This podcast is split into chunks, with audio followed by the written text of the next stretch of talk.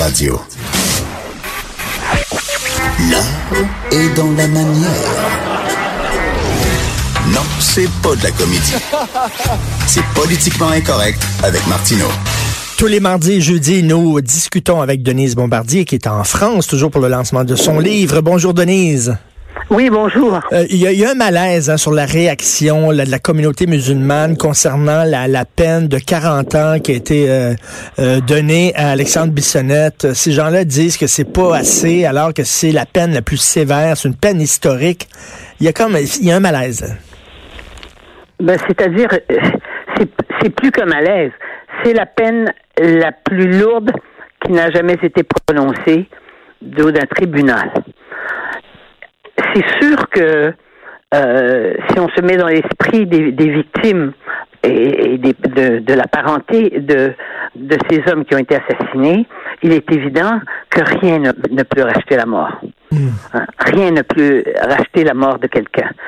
Sauf qu'on vit dans un système de droit et que la peine de mort n'existe pas et qu'au Canada, les gens ne veulent pas que la peine de mort existe et euh, que c'est cette, euh, cette possibilité de condamner quelqu'un pour 150 ans, c'est-à-dire euh, deux fois euh, la, le, le, cycle de la vie humaine, ça non plus. Ça, c'est M. Harper qui avait fait ça. Oui. Mais c'est totalement inhumain. Je veux dire, on n'est plus dans, dans, dans, dans des... Parce que ce sont des humains qui, qui jugent. Et ce sont des gens qui croient ultimement à la réhabilitation. Ça ne veut pas dire qu'Alexandre Bissonnette peut être réhabilité. On, ne le sait pas. Parce qu'on ne sait pas si ce qui l'a habité au moment où il a, a tué, que est-ce que ça va, ça va, est-ce qu'il continue de garder ça en lui? De toute façon, on sait une chose, c'est que 40 ans de prison avant qu'il puisse demander la, une possibilité de sortir, il aura 60 67 ans ou 69 ans, je crois. Bon. Alors, je, il y a un phénomène culturel, et je l'ai soulevé hier dans mon papier, et Lise, Lise Ravary l'avait soulevé avant moi. Mhm. C'est que je crois que là, on est dans une dans un ce que j'ai appelé moi un clash culturel. La majorité des musulmans qui vivent chez nous nous viennent, qui sont maintenant des citoyens québécois, ont été élevés et éduqués dans des pays où la peine de mort existe, où on, on met les gens en prison et on les torture, on torture les opposants. Ça, c'est la réalité de la plupart des pays d'où viennent ces immigrants. Alors, vous savez, c'est facile de dire les immigrants s'intègrent dans un pays, mais ce qui est le plus difficile, je crois, pour des gens qui viennent de, de, de pays aux structures théocratique, hein? Parce qu'on sait très bien que dans la plupart des pays euh, musulmans, euh, c'est la c'est la religion qui c'est la religion qui détermine tout. Hein? Alors donc, c'est difficile de vivre dans des sociétés laïques comme les comme les nôtres. Parce que même aux États-Unis, ils vivent encore sous le signe de Dieu. Hein? Quand, quand le premier, quand le président des États-Unis euh, est assermenté, c'est, c'est, c'est euh, il, fait, référence à Dieu. Oui. Hein? God bless you, qui dit que, tous les présidents des États-Unis disent, que tous les gens qui sont en fonction disent dans leur discours. Nous ne sommes pas dans le même cas de figure chez nous. Et moi, je pense qu'il ne, j'ai dit, il ne faut pas reculer. Parce que le gouvernement actuel, qui a annoncé son projet, qui a, on le sait, euh, l'appui de la majorité des Québécois sur cette question, s'il recule sur ce projet dont il croit qu'il est important pour confirmer la distinction québécoise d'ailleurs, parce que notre conception de la laïcité, ça n'est pas celle des multiculturalistes. Mmh. Mais si ça passe pas, ça veut dire que plus jamais ça pourra passer.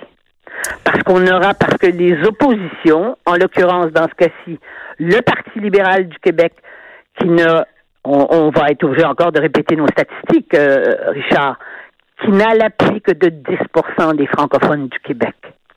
Donc, qui ne représente plus la majorité des citoyens qui habitent le Québec. Et Québec solidaire, qui est un parti marginal qu'on a reconnu officiellement et qui est déchiré aussi sur cette question et qui a aussi l'appui dans le parti de gens qui sont euh, pour le multiculturalisme, ça veut dire que ce seront eux qui auront gagné. Et ils ne sont pas majoritaires au Québec. Mais vous avez raison que c'est là ou jamais, parce que si la CAQ, avec l'appui de la majorité francophone, ne réussit pas à passer son projet de loi euh, sur la laïcité, ça en est fini de cette histoire-là. Et qui nous dit que, voyant, voyant la, le, le voyant la, difficulté qu'on a à affirmer la langue française, à défendre la loi 101, et on sait qu'il y a des gens qui voudraient que la loi 101, ça saute, qu'ils iront au, nom des mêmes principes, c'est-à-dire euh, que chacun a le droit de parler les deux langues officielles au Canada, qui ont testé ça devant les cours de justice, qui nous dit qu'on va être capable de maintenir la loi 101 au Québec après ça. Tout à fait, mais, mais, mais, mais, loi qui a été faite, qui a été faite pour la majorité des Québécois, mais la majorité francophone, c'est sûr. On le sait, on, l'a vécu, on a vécu les débats sur la loi 101, vous et moi, on sait très bien que la majorité des anglophones étaient contre au Québec cette loi-là. N'est-ce pas? Mais, mais, Le Parti libéral était contre cette loi-là en plus. Et à ce moment-là, il y avait l'appui des Québécois. Ils étaient contre. Et les, Canadiens anglais nous voient comme une majorité tyrannique, alors que nous sommes dans le, grand, le, grand océan de l'Amérique du Nord une minorité euh, menacée. C'est ça qu'il faut ben arrêter de nous voir. C'est la politique du miroir déformant. Ben oui. C'est facile de dire qu'on est. C'est comme si on était des agresseurs en Amérique du Nord parce qu'on veut défendre quelques valeurs qui nous sont propres. Mais comment ça se fait, Denis, vous expliquer que comment comment vous expliquez-vous qu'on vit dans une société, vous le savez, le mot le mot clé, le mot magique, c'est diversité, minorité. Euh, on veut on veut protéger les minorités, mais nous sommes une minorité. Comment ça se fait que dès que nous parlons, les Québécois francophones, nous sommes une goutte dans l'océan anglophone de l'Amérique du Nord? Comment ça se fait que dès que nous parlons, nous, on est la seule minorité en Amérique qui a pas le droit au chapitre, pas le, pas le droit de parler?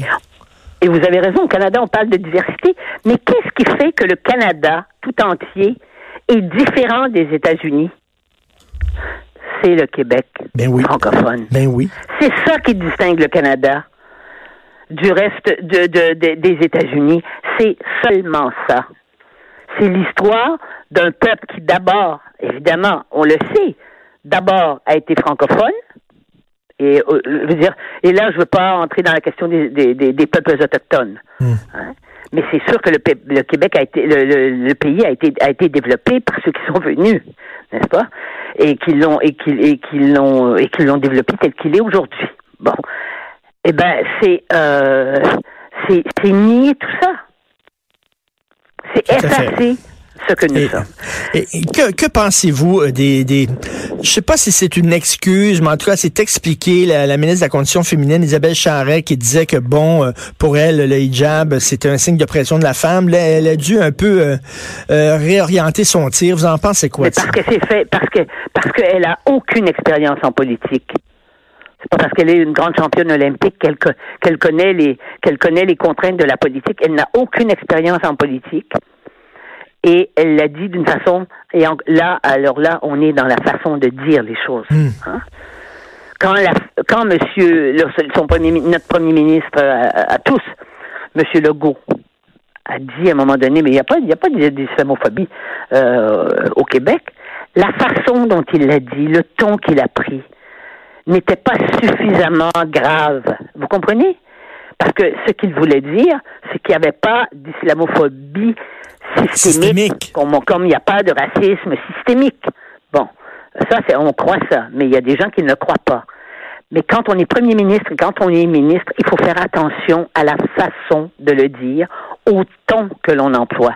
Mais, à mon avis, il ne, il ne, il, comment, il faut, il ne fallait pas que ça soit la ministre de la condition féminine qui recule. Mm-hmm. C'est un symbole encore plus grand. Parce que c'est un signe de. C'est pas parce que les femmes acceptent de le mettre qu'il y a des femmes qui acceptent de le mettre que ce que le voile n'est pas un, un, élément de soumission. Eh oui. On recouvre les femmes dans les pays musulmans pour ne pas voir le corps des femmes. C'est clair. Elle le dit, elle le dit, ce que beaucoup de, femmes et d'hommes pensent au Québec, mais là, bon, elle s'est fait un peu taper sur les doigts, là, elle a fait un peu des, excuses. C'est dommage qu'elle ait dû s'excuser comme ça, mais bon, c'est... Oui, mais ce, que ce qui est important, à mon avis, c'est que le gouvernement, pas que on demande pas ce qu'il soit autoritaire, il n'est pas autoritaire parce qu'il s'appuie sur la majorité des gens, des citoyens qui, qui sont d'accord avec ce projet de loi. C'est qu'il ne faut pas qu'il recule. Il ne faut pas qu'il hésite. Il ne faut pas qu'il soit qu'il ne soit que sur la défensive parce qu'on est dans la défensive parce qu'on parce qu'on on, est on, on se sent courant, on se sent coupable d'affirmer simplement une réalité sociale, politique et culturelle. On n'a pas à se sentir coupable. Tout à fait. Ce ne sont pas des, ce ne sont pas des mesures, ce ne sont pas des, des, des mesures inacceptables.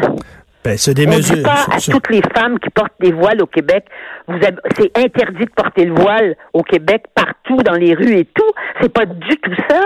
C'est limité aux gens qui ont un rôle euh, qui, qui, ont, qui, ont une, qui sont des figures d'autorité. Et quand j'entends des enseignants qui disent les enseignants, ils n'ont pas de figure d'autorité. Ben, ben voyons. désolé, c'est bien là un des problèmes de l'éducation. Ben oui, ça montre qu'on a un hein? problème. Si les enseignants ne se voient pas comme des figures d'autorité, ça montre... On a un problème, mais on sait qu'on a le problème. On a un sacré hein? problème. Merci. On a un sacré problème. Et les jeunes, ils le savent dans les classes quand ils traitent les enseignants d'une façon inacceptable. Tout à fait, tout à fait. Merci. Ça, ça, vous avez parfaitement raison. Les professeurs qui ne se voient pas comme des figures d'autorité, ça montre qu'il y a un sacré problème en éducation au Québec. Merci beaucoup, Denise.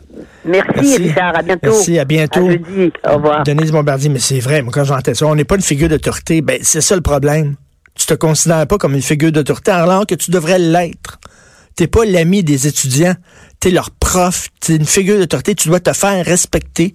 À la limite, tu dois te faire vous voyez. Mais là, maintenant, on n'est pas une figure d'autorité, nous autres, on est des accompagnateurs. On s'en va tout de suite à la pause, vous écoutez Politiquement Incorrect.